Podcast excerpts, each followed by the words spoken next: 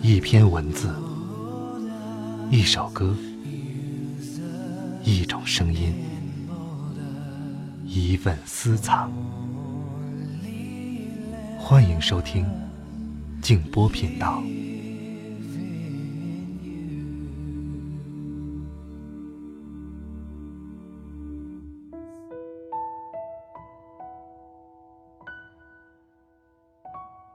一直无法对人撒娇的孩子，多数都会成长为过分认真的大人，认为唯有处处认真，他人才可能喜欢自己。这些过于认真的成年人，即使有时想要撒娇，也没办法表现出来。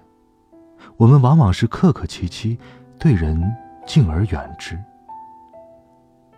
晚上好，朋友们，我是静波，欢迎来到静波频道。刚才这段话出自日本作家加藤第三的《我们为何如此不安》。今天晚上要和大家分享的是知名的自媒体人连月的一篇文章，《最常见的毒害孩子的话题》。如果你喜欢本期节目，欢迎把它分享给好友。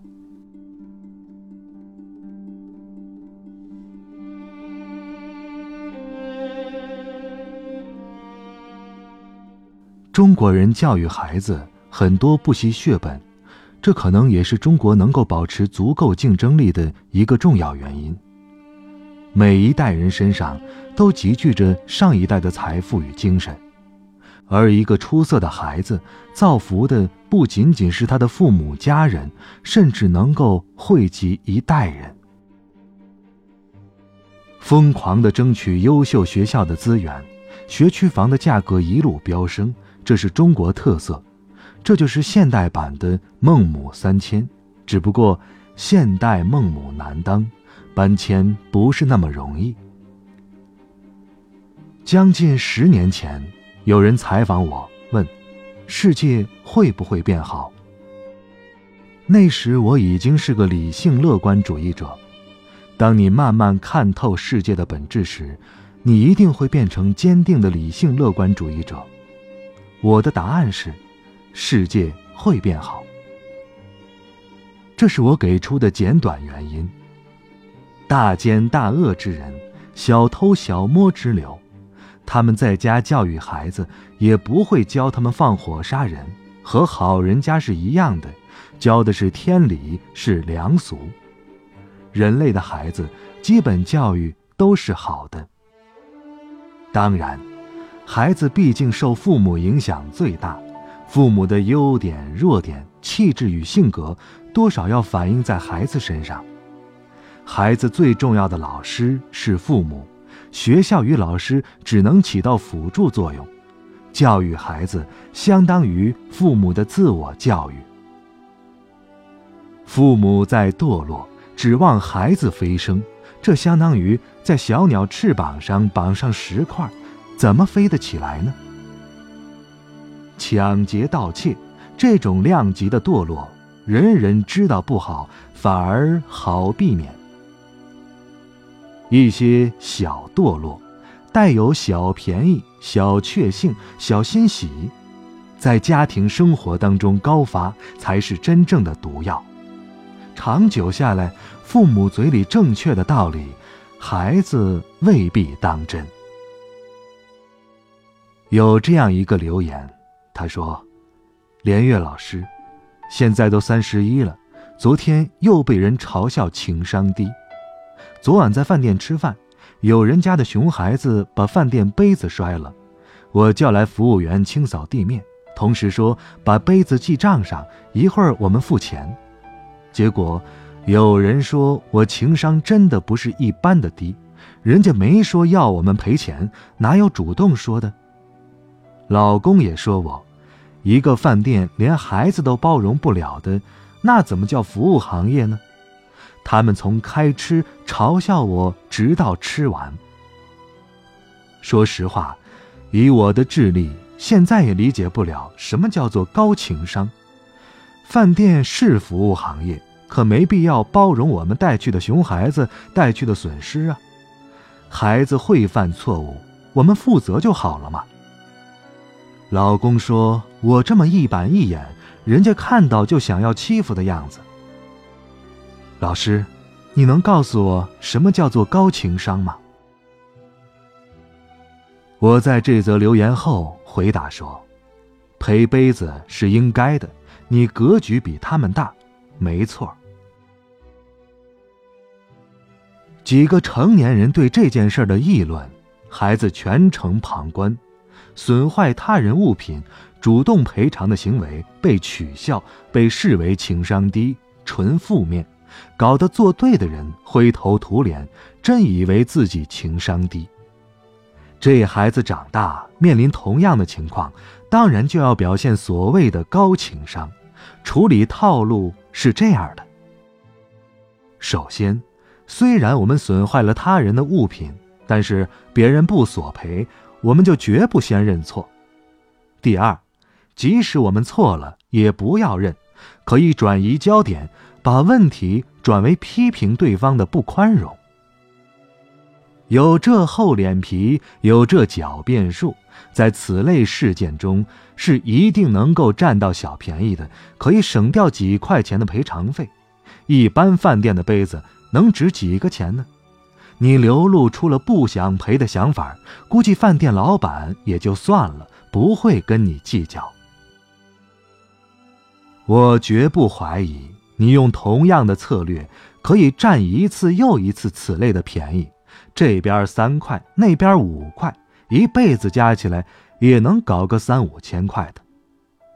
这种占小便宜的快感是普遍存在的。洛克菲勒在家书中也劝诫儿子不要做这种事儿。大企业家绝不应该有占小便宜的喜悦。他回顾自己在早期艰难的人生中，也没有起一丁点儿的占便宜的心态。更不会在孩子面前沾沾自喜，占到了便宜。这位主动赔偿的姑娘是一个高贵的人，是一个很好的教育家，是洛克菲勒级别的，他才是真正的高情商。损害别人的财物，亏欠别人，因为价值小，耍赖狡辩，大多能逃避责任。利用这点占便宜，这是低情商。你毁掉了孩子的格局，让他变得像你一样。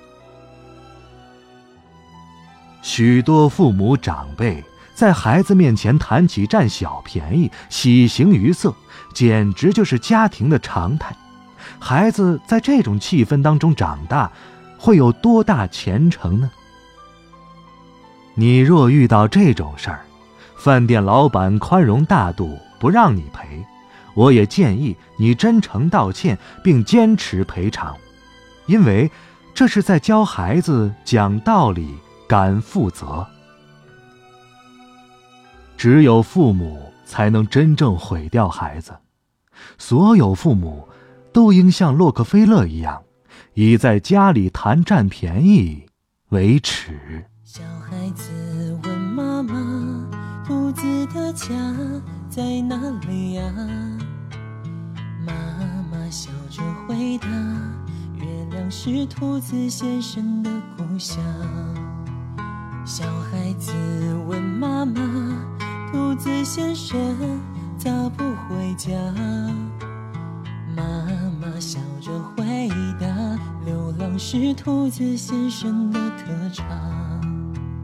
小孩子嘟着嘴说：“兔子先生怎么不听话？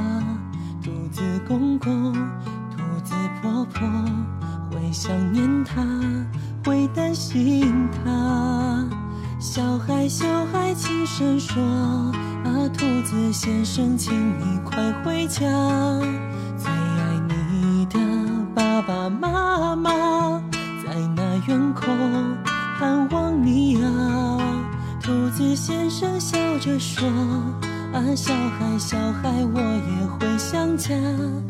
太渺小的我，流浪的步伐还没再停下。”